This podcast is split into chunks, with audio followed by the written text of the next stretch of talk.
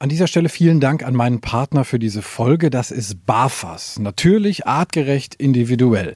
Die Fütterung mit BAF hat ja viele Vorteile. Ein besseres Immunsystem, weniger Zahnstein, glänzenderes Fell, geringerer Kotabsatz und der Hund riecht auch nicht mehr so viel.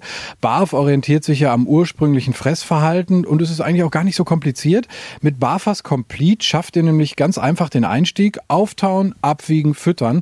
Das ist so easy wie Futter aus der Dose, nur halt viel gesünder. Also mein Hund slash Liebbarf. Ich dachte am Anfang auch erst so, boah, das ist aber sehr schwierig, da den Überblick zu behalten. Aber das ging eigentlich super schnell. Morgens das Futter für abends rauslegen, abends das Futter für morgens und fertig. Bei Slash ist die Vorfreude auf sein Barfas-Menü riesig. Gut, man könnte auch sagen, der Sabberfaden ist länger als sonst. Steigt jetzt mit den Barfas Complete Menüs optimal ins Barfen ein, egal ob Junior, der erwachsene Hund oder auch Senior. Bei den Mixen von Barfas ist für jeden was dabei und mit dem Code Hundetalk 2023 bekommt ihr auf www.barfas.com 10% Rabatt auf Frostfutter. Also nochmal der Code Hundetalk 2023 auf www.barfas.com. Die Infos und den Link findet ihr aber auch nochmal in den Show Notes. Danke nochmal an Barfas. Diese Folge wird euch präsentiert von Hunter. Euer Hund wird übrigens mit ein bisschen Glück Hunter Topmodel für den neuen Katalog. Guckt mal auf hunter.de, da findet ihr alle Infos.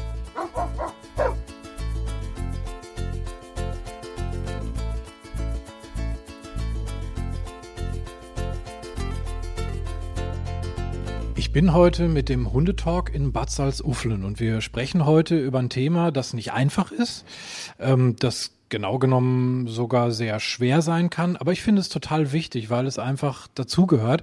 Ich bin äh, im Rosengarten, in der äh, Tierbestattung, ähm, Kleintierkrematorium und das ist eine Möglichkeit, wie man zum Beispiel von seinem Hund Abschied nimmt, wenn denn dann irgendwann mal ähm, das Leben des Hundes zu Ende ist. Und ich sage immer, das ist das einzig Blöde bei einem Hund, dass die nicht so lange leben, wie wir uns das gerne mal wünschen.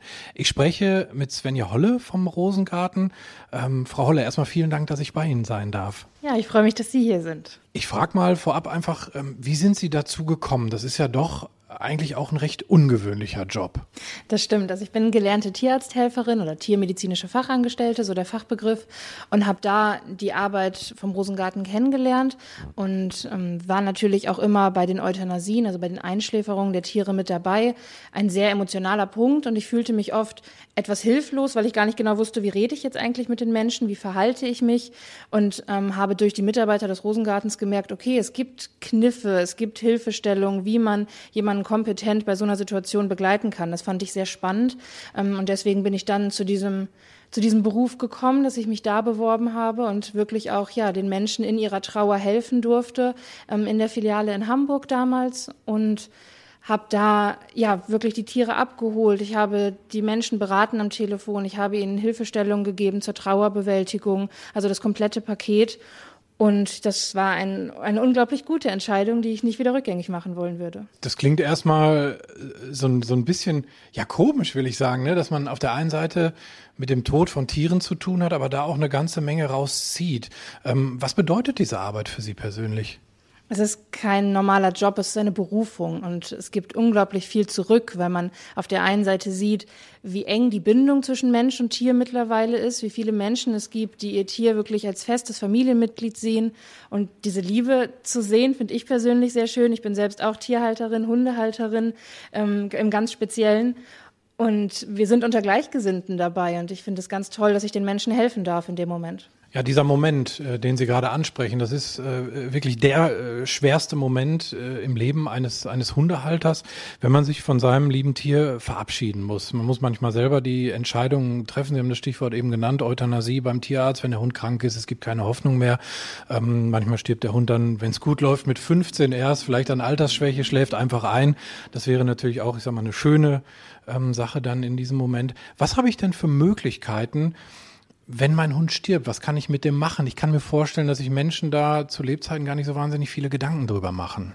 Ja, das stimmt. Unsere Erfahrung hat gezeigt, dass Menschen sich da viel zu spät Gedanken zu machen und dann oft überfordert sind ein Stück weit in der Situation, weil da ganz viele Emotionen auf einen reinprasseln und dann wirklich klare Entscheidungen zu treffen sehr schwer fällt.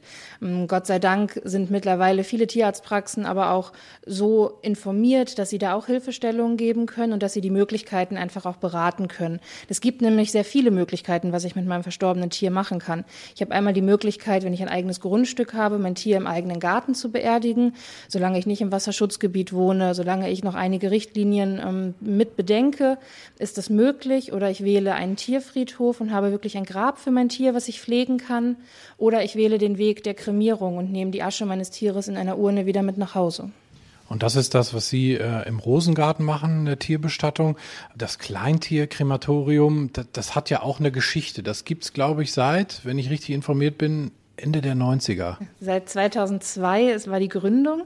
Ähm, aber die Idee, da haben Sie recht, die Idee entstand in den 90ern.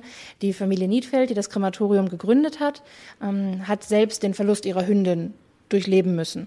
Und sie hatten damals drei kleine Kinder und es war für sie völlig normal, dass man im eigenen Garten das Tier beerdigt und eine kleine Trauerfeier auch abhält für dieses Tier. Und die Kinder haben gefragt, was machen eigentlich Menschen, die halt keinen Garten haben? Was machen meine Freunde in der Stadt, die nur einen Balkon haben? Wo, wo bestatten die denn ihr Tier eigentlich? Und diese Frage hat dazu geführt, dass sich Familie Niedfeld mit dem Thema auseinandergesetzt hat. Und so kam es dann dazu, dass wir 2002 das Krematorium gegründet haben. Und seitdem ist ja wahnsinnig viel passiert, wenn man sich auf Ihrer Homepage mal umschaut. Es gibt ja sehr, sehr viele Standorte. Wie ist der Rosengarten jetzt aufgestellt? Also es zeigt vor allen Dingen die, die Weite, die wir jetzt haben mit unseren Standorten. 30 Stück sind es insgesamt, mit vier Krematorien noch zusätzlich. Das zeigt den Wandel der Mensch-Tier-Beziehung. Das Tier ist nicht mehr nur die Freizeitbeschäftigung für das Kind, was in einem kleinen Käfig steht, oder der Hofhund, der das Gelände bewacht, sondern es ist ein festes Familienmitglied. Und dadurch ist das Bedürfnis gestiegen und dadurch haben wir uns ja, den Menschen angepasst und haben dann versucht, auch immer in der Nähe zu sein. Um das noch ein bisschen zu erklären, das heißt hier zum Beispiel, wir sind jetzt in, in Bad Salzuflen an dem Standort. Das heißt, hier ist ein Ort, wo ich zum Beispiel meinen Hund abgeben kann.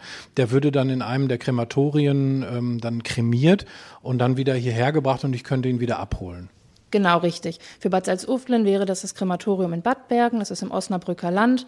Und die Kollegen hier in Bad Salzuflen, die nehmen das Tier in ihre Obhut, überführen es dann in das Krematorium. Das machen sie auch wirklich selbst. Also wir geben das Tier nie aus der Hand, sondern haben es immer bei uns. Sie überführen es zu uns ins Krematorium. Wir kremieren es, betten es in die Asche ein, wenn gewünscht, oder verstreuen die Asche auf einem Streubeet. Das ist auch eine Option. Ähm, und am Ende, wenn der Tierhalter sich für die Urne entschieden hat, bekommt er dann die Urne von uns auch wieder überreicht, hier in Bad Salzuflen. Uflen. Ist die Rede von Kleintieren. Was wird noch alles kremiert? Also wir dürfen alles kremieren, was man als Haustier versteht. Hund, Katze, Maus, Reptilien, Fische, alles möglich. Was wir nicht dürfen, sind Großtiere, Pferde zum Beispiel. Aber auch da arbeiten wir aktuell an einer Lösung für unser eigenes erstes Pferdekrematorium. Wenn wir jetzt mal die Menschen auf so einen Ablauf quasi vorbereiten wollen, also sprich, mein Hund ist verstorben und ich bringe den zu Ihnen in die Filiale oder zum Beispiel, das ist ein Weg, den ich damals gewählt habe, ich habe es direkt nach Bad Bergen gebracht. Ähm, wie läuft das dann ab? Was passiert mit dem Tier? Also wenn das Tier beim Tierarzt beispielsweise verstirbt oder auch bei einem zu Hause, völlig egal, und man kontaktiert uns, dann erreicht man uns immer 365 Tage im Jahr, völlig egal wann. Den Tod kann man halt schlecht planen. Und dann würden die Kollegen aus der jeweiligen Filiale, hier aus Bad Salzuflen, zu einem nach Hause fahren oder zu dem Tierarzt, das Tier in die Obhut nehmen und es kennzeichnen, ganz, ganz wichtig, das Thema Sicherheit, Transparenz spielt eine ganz wichtige Rolle. Wenn man das Tier aus seinen Händen gibt, will man natürlich sicher gehen, dass am Ende die Asche, die man zurückbekommt, auch wirklich die Asche des eigenen Tieres ist. Deswegen Kennzeichnung ein ganz, ganz wichtiger Punkt. Dann wird das Tier überführt. Hier in Bad Salzuflen überführen wir zweimal die Woche ins Krematorium. Ähm, und dann wird das Tier wirklich auch sehr zeitnah kremiert. Auch da wieder Thema Sicherheit. Es wird genau überprüft, ist das das Tier von Frau Müller beispielsweise. Wir haben ein Tierbegleitkärtchen, was man aus dem Humanbereich vielleicht kennt, mit einer Tierbegleitnummer, also fünffache Absicherung durch verschiedenste Computersysteme auch, durch verschiedenste Kennzeichnungen, dass man immer sagen kann, das ist jetzt wirklich das Tier von Frau Müller, das begleiten wir hier die ganze Zeit über. Wenn das Tier dann kremiert wurde, ähm, hat Frau, Frau Müller, ich nehme sie jetzt mal als Beispiel, noch die Möglichkeit, sich eine Urne auszusuchen. Das kann sie im Online-Shop machen, das kann sie über eine telefonische Beratung oder die persönliche Beratung bei uns in der Filiale machen. Ganz viele verschiedene Möglichkeiten, für was sie sich da entscheiden kann. Und dann würde das Tier von Frau Müller in diese Urne gebettet, wenn sie sich dafür entschieden hat, und dann wieder zurück in die Filiale gebracht. Dieser ganze Prozess dauert circa eine Woche bis maximal zehn Tage. Dann hat sie ihren Liebling wieder zurück. Wir sehen hier in der Filiale in Bad Salzuflen auch ein Regal, da sind so verschiedene Urnen.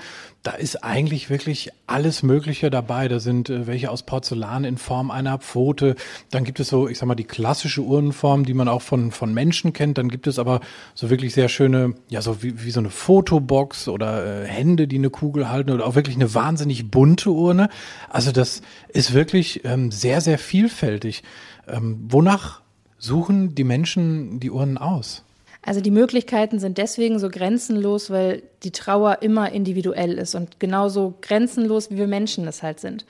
Die Uhren werden mittlerweile sehr oft danach ausgesucht, ob es dekorativ zur Wohnung passt, tatsächlich. Das ist mittlerweile so der, das Hauptaugenmerk, ähm, weil man es natürlich für eine sehr lange Zeit auch im Regal stehen hat. Aber viele entscheiden sich auch ganz bewusst nach der Fellfarbe des Tieres zum Beispiel, dass die Urne die gleiche Farbe hat wie das Fell oder dass der Charakter des Tieres irgendwie wiedergespiegelt wird in der Urne. Man sieht hier im Regal eine Kupferurne, da ist eine Katze auf einem Baum, die klettert auf einem Baum hoch, ist so mit Airbrush draufgemalt. Das wäre eine klassische Urne für, für die Katze, die im Garten immer auf den Baum geklettert ist beispielsweise. Also man versucht schon mit der Urne auch das Leben und den Charakter des Tieres wiederzuspiegeln. Also ich sehe auch, es ist äh, wirklich individualisierbar, natürlich nicht nur durch Fotos, äh, sondern zum Beispiel auch einfach, indem der Name draufgeschrieben wird. Hier zum Beispiel steht mal beispielhaft Jackie drauf. Das ist so eine ja, so eine, so eine eiserne äh, Urne mit einer Rose drauf oder auch auf dem Holz. Ähm, oder Fotos gehen halt auch in Form von, ich weiß nicht, da oben links, das sind wahrscheinlich dann die Hunde, die da auch dann reinkommen, ne? Ja, genau, richtig. Wir machen alle Veredelungen bei uns selbst und auch da sind verschiedene Möglichkeiten machbar. Wir haben einmal das Transferbild, so nennt man dieses Foto, was man auf die Urne kleben kann, oder wirklich ein Airbrush-Bild, was ganz individuell angefertigt wird auf der Urne, sodass das Tier auf der Urne auch exakt so aussieht, wie das Tier mal aussah. Ähm, wir haben Folienbeschriftung, also dass man wirklich jedes Material veredeln kann und dass auf jedem Material der Name, Geburts- und Sterbedatum oder vielleicht auch mal ein Spruch, je nachdem, was der Tierhalter wünscht, drauf gemacht werden kann. Okay, also das heißt, ich könnte zum Beispiel sagen, ich war mit meinem Hund äh, gerne an der Ostsee. Also können Sie mir da so ein, so ein, ich sag mal, so ein Meer drauf airbrushen? Ja, definitiv. Das wäre kein Problem. Sie bringen ein Foto mit und wir machen das dann, beziehungsweise die Künstlerin würde das dann mit dem Airbrush-Bild da drauf machen. Richtig. Wo Sie gerade das Thema Ostsee ansprechen, möglich wäre aber auch eine Seebestattung in der Ostsee tatsächlich. Also auch das würden wir realisieren, wenn man das wünscht. Das heißt, die Asche würde dann da verstreut. Wie, wie läuft das dann ab? Kann ich dann dabei sein? Wird das einfach gemacht oder wie funktioniert das? Also das ist Erstmal hm, braucht man dafür eine Genehmigung von der Gemeinde selbst. Wir haben diese Genehmigung, deswegen können wir das anbieten. Wir würden mit einem Schiff raus auf die Ostsee fahren. Da gibt es einen speziellen Punkt, wo wir dann die Urne, nicht die Asche selbst, sondern die Urne ins Meer gleiten lassen können. Und dabei kann man dabei sein, ja. Wow, also das ist natürlich auch dann nochmal eine Möglichkeit für, für Menschen, die, sag mal, einen sehr starken Bezug haben zum Meer. Ähm, was es noch gibt, äh, Bilderrahmen, ähm, das ist eigentlich auch eine Variante, das ist zum Beispiel das, was ich gewählt habe, weil ich dann finde, man läuft jetzt nicht so gegen so eine Urne, die dann meinetwegen direkt im Flur steht, sondern hat, man hat auch noch ein Bild dann halt mit drin und da ist dann so ein, so ein Kistchen quasi hinter, wo die Asche dann drin ist. Ne? Genau, richtig. Und es ist, wie Sie ja selbst sehen, völlig unauffällig als, also als Urne gar nicht zu erkennen, sondern einfach nur als schöner Bilderrahmen in der Wohnung sichtbar. Und das meinte ich anfangs mit den, mit den Dekostücken, die es mittlerweile sind. Also auch die Pfote, die man hier sieht, das ist eine große ähm, Keramikpfote. Da würde niemand drauf kommen, wenn die auf der Fensterbank steht, dass es eine Urne ist. Und für viele Menschen gibt das auch ein Stück weit Sicherheit, weil das Thema Tiertod noch nicht zu 100 Prozent in der Mitte unserer Gesellschaft angekommen ist. Es gibt immer noch viele Menschen, die selbst keine Tiere haben, die es dann einfach nicht nachvollziehen können, einen vielleicht auch für ein bisschen übertrieben halten in dem Moment. Und so hat man die Möglichkeit, das den Leuten mitzuteilen, den man möchte. Und für andere Leute ist es einfach nur eine schöne Foto oder ein schöner Bilderrahmen. Kann man äh, sagen, was bei den Menschen ähm, beliebt ist? Also was haben sie am häufigsten? Ich sag mal die klassische Urne oder oder ähm, man kann ja auch zum Beispiel im Rosengarten selbst. Also das ist wirklich ein Rosengarten, deshalb heißt es ja auch so. Das ist wirklich eine wunderschöne Parkanlage im Prinzip. Kann man auch seinen seinen Hund oder auch seine Katze verstreuen lassen. Was was wird da ähm, gemacht? Also das gängigste ist schon, dass man die Einzelkremierung wählt, ähm, weil wenn man sich für den Schritt entscheidet, dass das Tier kremiert wird, haben die meisten das Bedürfnis, die Asche dann auch wieder mit nach nach Hause zu nehmen. Aber für Menschen, die vielleicht viel unterwegs sind oder nicht so einen Heimatbezug vielleicht auch haben, für die ist das manchmal die Möglichkeit zu sagen, nein, ich möchte mein Tier nicht in eine Urne sperren, in Anführungsstrichen, oder irgendwie auf den Kaminsims äh, stellen, sondern es war ein freiheitsliebendes Tier. Ich möchte ihn wieder der Natur zurückgeben, vielleicht auch. Und dann ist die Möglichkeit, dass man das Tier bei uns im Streubeet verstreuen lässt. Es wird dann auch mit anderen Tieren vorab zusammen kremiert. Das ist der große Unterschied dabei. Bei der Einzelkremierung wird das Tier wirklich nur ganz alleine für sich kremiert und man bekommt die Asche seines Tieres zurück. Bei der Gemeinschaftskremierung wird das Tier mit anderen Tieren zusammen kremiert. Die Asche wird dann im Streubeet verstreut, was man jederzeit besuchen kann. Also man hat trotzdem einen Ort, wo man weiß, da kann ich trauern, da kann ich mal eine Kerze ablegen oder eine Blume. Ähm, wenn ich eh gerade auf dem Weg bin zum Urlaub zum Beispiel, wenn ich wieder in die Ostsee fahre, halte ich einmal kurz in Bad Bergen ähm, und gehe nochmal meinen Hund besuchen, bevor es dann wieder in den Urlaub geht. Noch eine Möglichkeit ist ja zum Beispiel auch Schmuckstücke. Das habe ich zum Beispiel von meinen beiden Hunden äh, machen lassen. So ein Armband, wo dann so ein bisschen äh, Asche mit drin ist. Also das heißt, da habe ich mein Tier auch immer mit. Gibt es da auch ähm, sehr ungewöhnliche Wünsche mal, die an Sie herangetragen werden? Ja, definitiv. Also wie ich anfangs schon sagte, jeder ist sehr individuell. Ähm, was wir einmal realisiert haben, war der Wunsch einer Frau, die die Asche ihres Tieres gerne in einem Stofftier eingebettet haben wollte, weil sie gerne weiterhin mit dem Tier kuscheln wollte. Ähm, das haben wir natürlich gemacht, aber es gibt manchmal auch Anfragen, die wir dann ablehnen tatsächlich. Also die, das Ziehen von Zähnen zum Beispiel oder das Abtrennen von irgendwelchen äh, Teilen, also sei es die Hasenpfote als Glücksbringer zum Beispiel, sowas tun wir nicht, weil unsere größte Basis bei unserer Arbeit ist erstmal das Wohl des Tieres und die Würde und die, die, die Ethik, die Tierethik dahinter auch. Und dann erst kommen tatsächlich die Menschen. Also da müssen Menschen manchmal ihre Wünsche etwas eingrenzen. Finde ich eine sehr gute Einstellung tatsächlich. Also äh, klar, man könnte natürlich sagen, ach komm her. Also jetzt mal ganz blöde gesagt, für den Fuffi machen wir da auch noch die, die Foto ab oder so. Aber das finde ich super, dass man da wirklich dann halt auch Grenzen setzt. Verstehen die Menschen das dann? Nicht immer. Okay. Also ähm, ja, das ist manchmal äh, schwierig nachzuvollziehen, weil natürlich gehört das Tier dem Menschen. Er hat schon auch ein Recht darauf, das mit seinem Tier zu machen, was er möchte. Aber auch da gibt es ja Gott sei Dank gesetzliche Grenzen. Von daher kann man die meisten Menschen dann mit vernünftigen Argumenten überzeugen. Jetzt könnte ich mir auch vorstellen, dass Menschen zu Ihnen kommen und fragen, wenn ich jetzt mein Tier ähm, in, in Form der Asche dann mit nach Hause nehme, könnte ich das dann auch gemeinsam mit mir bestatten lassen, wenn ich dann selber mal nicht mehr bin? Das geht mittlerweile. Ähm, es gibt einen Mensch-Tierfriedhof. Unser Hafen ist die Firma, die das Ganze betreibt. Der Tierfriedhof hier in der Nähe wäre in Essen.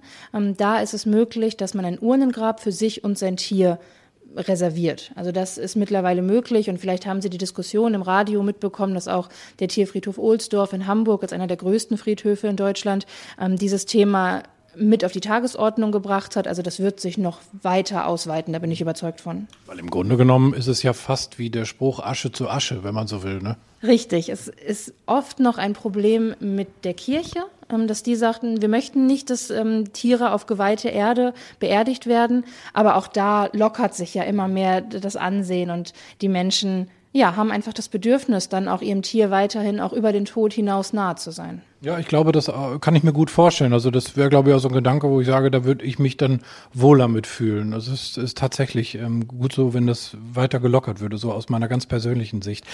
Ähm, wir sprechen mal ein bisschen mehr über Ihren Beruf. Es gibt den ja sogar quasi als Ausbildungsberuf, den Tierbestatter IHK. Also wie muss ich mir das vorstellen? Also der Tierbestatter an sich ist mittlerweile ist kein Ausbildungsberuf. Das heißt, man kann nicht wie den Humanbestatter beispielsweise das Ganze als eine betriebliche Ausbildung über drei Jahre oder so lernen. Mm, das heißt, jeder Tierbestatter hat so ein bisschen nach seinem eigenen Gutdünken gearbeitet. Und wir haben uns gedacht, wir möchten dafür klare Strukturen schaffen, klare Regeln schaffen. Wir haben mittlerweile 30 Filialen in ganz Deutschland und wir möchten garantieren, dass in jeder Filiale auch der gleiche Service angeboten wird und dass die Mitarbeiter in jeder Filiale auch den gleichen Wissensstand haben und die gleichen Fachkenntnisse, wie sie mit den Menschen umzugehen haben in ihrer Trauer. Und deswegen haben wir uns mit der IHK zusammengesetzt. Das ist die IHK Osnabrück, äh, Grafschaft Bentheim und Emsland. und haben ein Qualifikationskonzept erarbeitet. Und das ist unsere Einarbeitung, dass man neun Monate lang über verschiedenste E-Learning-Tools, Seminare etc. wirklich von Anatomie des Tieres bis über veterinärrechtliche Vorschriften bis zur Kommunikation alles erfährt, was diesen Beruf so besonders macht. Und am Ende schließt man dann mit dem IHK-Zertifikat ab. Ja. Okay, also das heißt, ähm, die Menschen, die dieses Zertifikat erhalten, haben sich eingängig damit beschäftigt, äh, wissen auch, wie sowas technisch abläuft. Aber Sie haben es angesprochen, ein ganz, ganz wichtiger Punkt, wenn nicht gar der wichtigste, ja, ist im Bereich des Umgangs mit Menschen, also sprich Empathie. Ich behaupte mal, das kann man nur begrenzt lernen, aber ich glaube, die Menschen, die sich für diese, für diesen Weg entscheiden, sollten sich einschätzen können, dass sie diese Empathie auch mitbringen. Was kann man da dann konkret noch lernen? Ich sag mal, da sind wir schon auch viel im Bereich der Psychologie. Definitiv. Also Sie haben völlig recht, Empathie kann man nicht lernen, das hat man oder man hat es nicht, gerade beim Thema Tiertod. Deswegen 95 Prozent unserer Mitarbeiter auch Tierhalter sind, mit Leib und Seele. Also wir dürfen unsere Tiere auch mit zur Arbeit nehmen. Ähm, das ist selbstverständlich für uns, dass es ein Teil des täglichen Lebens ist. Hm, trotzdem gibt es Kniffe, die man erarbeiten kann. Sie sprachen es gerade an, Trauer, Psychologie, überhaupt erstmal das Wissen, dass es Trauerphasen gibt, dass es normal ist, dass ein Mensch am Anfang mit einer eher ablehnenden Haltung, ich kann das alles gar nicht fassen, wieso mein Tier, das Tier ist doch erst so und so viele Jahre alt, es kann doch gar nicht sein. Und dass es normal ist, dass man ihn durch die verschiedenen Trauerphasen begleitet, bis am Ende wirklich eine Akzeptanz und eine Dankbarkeit entsteht dafür, dass man überhaupt das Leben mit diesem Tier teilen durfte, egal wie lang die Zeit war, die man zusammen hatte. Und das ist sehr, sehr schwer zu lernen. Ähm, deswegen ist unsere Einarbeitung so intensiv, aber das ist eben etwas, was man lernen kann. Und Sie haben die Tierhalter in der Regel dann auch gerade mal nach diesem Schock bei sich, ne? Also die kommen ja nicht dann einen Monat später logischerweise, sondern wirklich unmittelbar danach. Ja, wirklich unmittelbar, also wirklich wenige Minuten manchmal sogar danach. Also viele warten bei der Tierarztpraxis wirklich auf uns und wir treffen uns dann ja, direkt nach dem Geschehen quasi. Das Tier liegt noch auf dem Behandlungstisch, ist gerade wirklich erst eingeschlafen und dann sind wir da. Und die, die Tierärzte und die Tierarztpraxen sind natürlich sehr dankbar, wenn wir diesen Part übernehmen und wir müssen die Menschen dann erstmal einfangen und auch trotzdem sehr viel mit ihnen besprechen. Sie müssen Entscheidungen fällen und das ist oft sehr, sehr schwer für die Menschen. Und da ist es umso wichtiger, dass man weiß, was man in der Situation fragt und was man vielleicht auch einfach auf den nächsten Tag verschiebt, weil es gerade nicht so wichtig ist. Empathie kostet einen selbst auch eine Menge Energie. Das ist einfach so. Und der Umgang mit Menschen, die gerade in so einer heftigen Trauersituation sind, ist auch nochmal sehr belastend. Wie gehen Ihre Mitarbeiter damit um und wie gehen Sie auch als Unternehmen damit um? Definitiv ist der Tierbestatter oder die Arbeit als Tierbestatter kein leichter Job. Ähm, wir haben immer jeden Tag mit trauernden Menschen zu tun. Wir hören Geschichten, die weit über den Tiertod hinausgehen. Das sind Geschichten von Verlust eines anderen Menschen vielleicht auch. Das sind einsame Menschen, die ohne das Tier auch kaum noch Hoffnung sehen, weiterzumachen. Es sind wirklich menschliche Abgründe, die wir tagtäglich ja, in unseren Händen balancieren, so würde ich es vielleicht mal formulieren. Das ist emotional anstrengend das erfordert viel Kraft, das erfordert auch ein Stück weit Mut, sich dem Ganzen auseinanderzusetzen.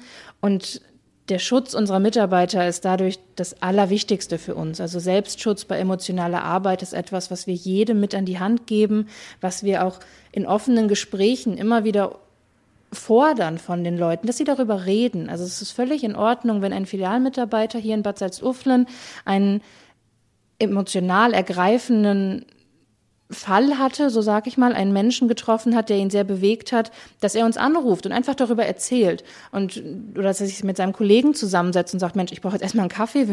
Das war gerade wirklich viel für mich, dass man untereinander sich einfach auch austauschen kann und auch mal fragt, Mensch, wie bist du mit sowas umgegangen? Das ist ganz, ganz wichtig. Also eine offene, offene Kommunikation innerhalb des kompletten Unternehmens.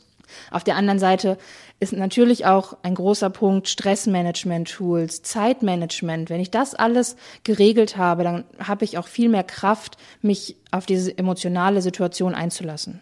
Und halt auch einfach ein bisschen mehr Raum, um zu trauern. Ich glaube, das ist ja auch ganz entscheidend, dass man nicht erschlagen wird von diesen Geschichten, die da auf einen einprasseln. Jetzt muss ich gucken, äh, was kostet das oder was nehme ich für eine Urne etc. pp. Wenn man da schon so einen gewissen Weg dann äh, für sich vorgegeben hat, dann glaube ich, fällt das auch alles leichter. Und ich finde, da sind wir wieder bei dem Thema, was Sie eben schon mal angesprochen haben, nämlich, dass man sich vielleicht als Hundehalter nach Möglichkeit auch schon mal vorher einfach damit auseinandersetzt und sich so eine Art, ja, Plan ganz, ganz weit im Hinterkopf kann es ja sein, aber zumindest hat man sich schon mal damit beschäftigt. Und da gibt es, wie ich finde, eine ganz schöne Sache, weil wir müssen auch über Geld reden, das ist äh, nicht umsonst, das ist halt so ein Punkt. Ähm, vielleicht können wir es an der Stelle einmal sagen, wo, wo liegt das preislich so ungefähr? Also es hängt ganz davon ab, welche Wünsche man natürlich hat und wie schwer das Tier auch ist. Wir sind in Gewichtsklassen unterteilt. Der normale Hund, sag ich mal, mit seinen vielleicht 20 Kilo liegt so ungefähr bei 300 Euro mit, mit Abholung und dann kommt die Urne noch hinzu. Also das sind schon Kosten, wenn man bedenkt, man hat vielleicht auch viele Tierarztkosten gerade hinter sich, wenn man lange um das Leben ja auch gekämpft hat, viele Behandlungsmöglichkeiten versucht hat dann können auch 300 Euro natürlich erstmal ein Batzen sein, wo man denkt, oh Gott, wie soll ich das jetzt noch auftreiben? Und unsere Erfahrung hat gezeigt, dass die Menschen sich viel zu spät damit Gedanken machen, weil es ein Tabuthema auch einfach ist. Tod ist nichts, worüber man beim gemeinsamen Frühstück vielleicht mal spricht. Und das ist sehr schade, weil, wie ich es gerade beschrieben habe, in dem Moment nach der Euthanasie, nach der Einschläferung, hat man ganz andere Dinge im Kopf und soll man auch. Man soll den Moment nutzen, zu trauern und nicht darüber nachzudenken, kann ich mir das leisten, was ich möchte? Ähm, wähle ich vielleicht etwas, was ich eigentlich gar nicht will, nur aus Kostengründen in dem Moment und was für Entscheidungen muss ich treffen? Ich habe jetzt keine Lust, mir noch eine Urne auszusuchen, da bin ich gerade gar nicht frei für. Und im Nachgang bereue ich es dann vielleicht. Von daher finde ich das sehr wichtig, dass man vorab sich einmal überlegt, was möchte ich überhaupt. Und es gibt da halt diese schöne Geschichte äh, der, der Haustiervorsorge, so nennt sich das. Wie funktioniert das? Genau, das ist genau die Idee dahinter, dass man sich vorab einmal hinsetzt, wirklich weit vorab, wenn alles noch super gut ist. Das kann der kleine Welpe sein. Es ist völlig normal für uns, dass wir uns über eine Krankenversicherung zum Beispiel Gedanken machen. Auch da haben wir den Gedanken, das Tier kann irgendwann krank werden, es kann sich irgendwann verletzen. Und genauso normal ist der Gedanke, dass man auch bei einem Welpen schon überlegt, ja, irgendwann in hoffentlich ganz, ganz vielen Jahren erst kommt der Moment des Todes. Und die Rosengarten Haustiervorsorge gibt da die Möglichkeit, dass man sich wirklich einmal überlegt, was möchte ich, wenn man sich für eine Kremierung entscheidet, dass man dann schon sagt, okay, ich möchte auf jeden Fall eine Einzelkremierung. Für mich ist es wichtig, dass ich dabei bin. Also ich reise mit zum Krematorium an. Das weiß ich auch schon ganz fest. Ich weiß vielleicht sogar schon, welche Urne ich möchte. Kann ja sein. Und dass ich all das einmal aufschreibe, sehe, okay, was kostet mich das am Ende dann wirklich? Dass ich das uns schon mitteile, also dem Krematorium, der Tierbestattung schon mitteile und dann noch anspare, damit man eben nicht am Ende vielleicht vor 300, 400, 500 Euro steht und sagt, okay, das habe ich jetzt nicht, sondern dass man ganz frei anspart, so wie es die finanzielle Situation gerade zulässt. Man hat gerade Urlaubsgeld oder Weihnachtsgeld gekriegt, zahlt nochmal 50 Euro an, dann drei Monate wieder nicht, ganz egal. Aber so kann man über das Leben des Tieres immer mal, wenn es gerade passt, ja, bildlich 50 Euro ins Sparschwein stecken. Ja, Sie haben das gerade angesprochen. Ich fand das Bild ganz gut. Klar, wir machen uns Gedanken über Krankenversicherung, über OP-Versicherung. Aber wahrscheinlicher als das ist halt wirklich der Tod. So muss man es ja wirklich sagen. Also das, das ist ja wirklich gewiss. Und ähm, klar klingt das erstmal schizophren, wenn man irgendwie einen Welpen hat, sich darüber Gedanken zu machen. Aber ich glaube, wenn man das mal so ein bisschen sacken lässt, ist es eigentlich sehr, sehr nachvollziehbar. Und dann wird es auch ein guter Tipp auf jeden Fall. Das kann ich mir äh, wirklich gut vorstellen, so eine Vorsorge dann zu haben, dass man sich wirklich in diesem Moment eben nicht ja, diese blöden Gedanken auch noch machen kann, wenn man in der Situation ist, äh, wo man dann wirklich auch andere Sorgen einfach hat. Frau Holle, ich bedanke mich ganz, ganz herzlich für dieses offene Gespräch. Ich hatte ehrlich gesagt so ein bisschen, ja, nicht Bammel davor, aber es ist schon so, ah, sprechen wir jetzt über den Tod oder so. Aber ich muss ganz ehrlich sagen, ich fand das ähm, sehr, sehr aufschlussreich. Vielen Dank dafür. Das freut mich zu hören. Vielen Dank, dass wir hier sein durften, dass wir darüber sprechen durften. Und ich finde das ganz toll, dass Sie sich mit dem Thema befassen, weil ich ähm, mein Herzenswunsch ist es, dass es aufhört, ein Tabuthema zu werden und dass wir als Hundehalter, als Tierfreunde offen darüber sprechen können, weil es einfach dazugehört. Dann hat der Hundetalk hoffentlich seinen kleinen, aber feinen Beitrag dazu geleistet. Danke. Diese Folge wurde euch präsentiert von Hunter. Slash Stip ist übrigens das neue Hundesofa Prag mit Easy Clean Technologie. Ist auch für Frauchen und Herrchen super, weil es nicht so oft gewaschen werden muss. Infos findet ihr auf hunter.de bei den Neuigkeiten. Wie lange kann ein Mörder sein dunkles Geheimnis bewahren? Wann bekommen die Angehörigen Gewissheit und die Opfer Gerechtigkeit? Jedes Jahr werden bei der Polizei rund 100.000 Menschen als vermisst gemeldet. Drei Prozent davon, also 3000 Menschen, bleiben länger als ein Jahr verschwunden. Einige werden nie wieder gesehen. Seit gut drei Jahren arbeitet die Polizei in NRW mit sogenannten Cold Case Units. Das sind Abteilungen, die wirklich nur damit beschäftigt sind, Mordfälle zu bearbeiten, die teilweise seit Jahrzehnten ungeklärt sind. Ich bin Mike Mattis, Radioredakteur und News Anchor und ich spreche mit Ermittlern über diese Fälle. In meinem Podcast Licht ins Dunkel, Cold Cases und ungeklärte Vermisstenfälle von hier beleuchten wir gemeinsam mit Profilern, Staatsanwälten und Mordermittlern Cold Cases und ungeklärte Vermisstenfälle aus ganz Deutschland. Immer in der Hoffnung, dass Angehörige endlich Gewissheit und die Opfer Gerechtigkeit bekommen. Licht ins Dunkel. Cold Cases und ungeklärte Vermisstenfälle von hier. Eine Produktion von Mike Mattis und der Podcastfabrik.